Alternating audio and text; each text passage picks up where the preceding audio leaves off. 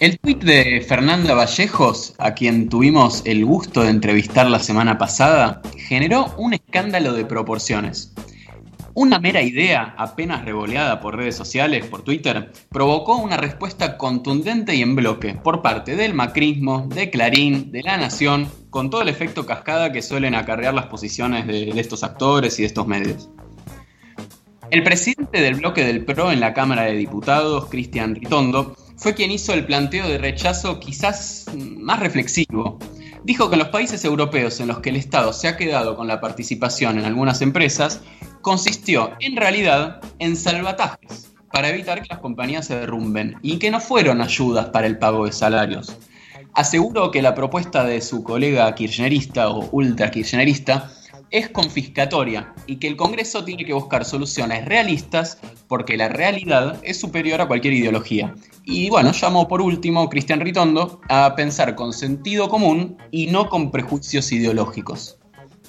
Tiene razón el diputado. Es importante pensar los problemas con sentido común, argumentar desde el sentido común, pero también con honestidad intelectual porque si no, pasan cosas como que las soluciones europeas para los problemas argentinos son buenas, útiles y necesarias cuando conviene, y las negamos o tergiversamos cuando nos dejan de servir. Una suerte de europeísmo selectivo, podríamos decir.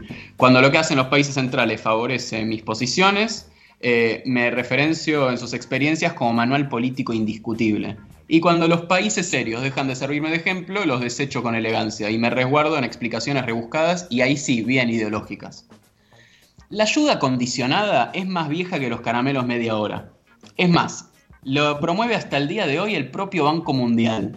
En nuestro país es la regla de la mayoría de las políticas sociales. Pasa, por ejemplo, con la asignación universal por hijo. Las transferencias mensuales de dinero están supeditadas a pautas como el cumplimiento del plan de vacunación o la continuidad de la escolarización.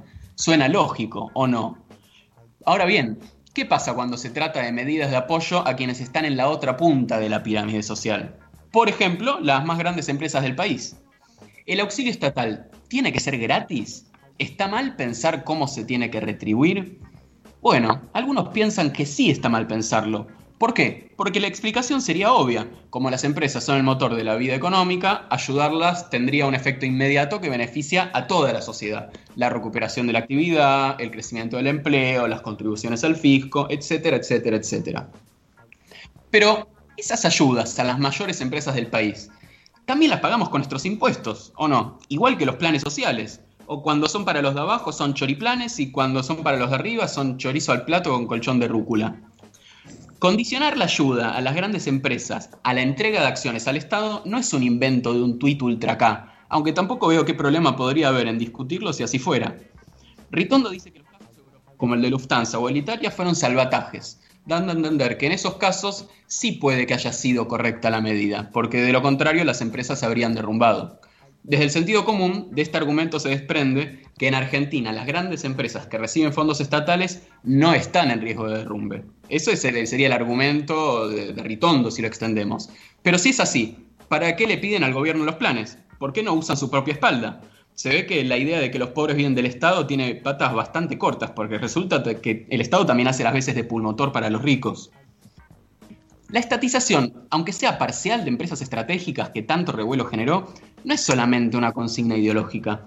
Es, como pedía el jefe del bloque del PRO, una cuestión de sensatez. Es más, a las pruebas de la eficiencia y los costos se remite. ¿No viene saliendo demasiado caro mantener a Vicentín? La calidad del servicio de las distribuidoras de energía, que después de décadas de gestión privada dejan bastante que desear, ¿no sería algo considerable? Techint no ha vivido bastante ya de la teta de la obra pública para que los millones que embolsa Paolo Roca al construir una ruta los paguemos todos los contribuyentes. Y por otro lado, no pueden ser, eh, no puede ser que las empresas nacionalizadas se conviertan en ejemplos de gestión estatal como INVAP o ARSAT que tanto nos enorgullecen, o vamos a seguir con el cuentito de Entel. Quizás nos alcance, o quizás no alcance con el sentido común que, que reclama Ritondo para responder estas preguntas. Tal vez la discusión sea más política y moral, y sí, puede que tengamos que discutir qué nos parece justo y qué nos parece injusto en medio de esta pandemia. Salgamos de esta crisis con la mayor cantidad de vidas salvadas, pero también habiendo aprovechado para dar ciertos debates, como la participación de los trabajadores en las ganancias. ¿No es eso justo? ¿No es razonable? ¿No es sensato? ¿O las pérdidas se socializan y las épocas de vacas gordas son para unos pocos? ¿O como los criterios para la entrega del IFE y el ATP? O está bien que un matrimonio de trabajadores informales reciba una sola ayuda de 10 mil pesos y a un CEO le den 33 mil. O no es desacertado darle subsidios a las empresas que despiden gente, como Techint. ¿No es eso un reconocimiento implícito de que no están en condiciones de pagarle a los empleados? ¿Cómo vamos a ir después a cobrarles un impuesto a las grandes fortunas si se acepta tácitamente que están tan, tan complicados financieramente? Bueno, por lo pronto, esta idea tirada al aire de que la ayuda a las mayores empresas del país esté condicionada a la entrega de acciones, algo de asidero tendrá. En alguna medida será justa y razonable. O no hubiera visto, sino una respuesta tan cerrada y contundente por parte no solo del PRO, sino de las propias megaempresas que en este mismo momento están tomando de la teta del Estado. Una respuesta de rechazo que extrañamente y por ahora fue mm, más potente que los respaldos. ¿Acaso sirva como solidaridad eh, esta columnita con Fernando Vallejos por los ataques furiosos que sufrió esta semana? Eh, recupera una anécdota que ella misma citaba, que casualmente se origina en Estados Unidos, uno de esos países que son ejemplos solo cuando conviene. Decía de una reunión de Roosevelt con líderes gremiales allá en la post-crisis del 30, al final de la cual el presidente les dice, estoy de acuerdo con lo que me exigen, ahora vayan y oblíguenme a hacerlo. Bueno, usemos todo nuestro sentido común Mostremos, como pedía Ritondo, que son propuestas realistas y razonables y exijamos que a veces las cosas salen mejor bajo presión.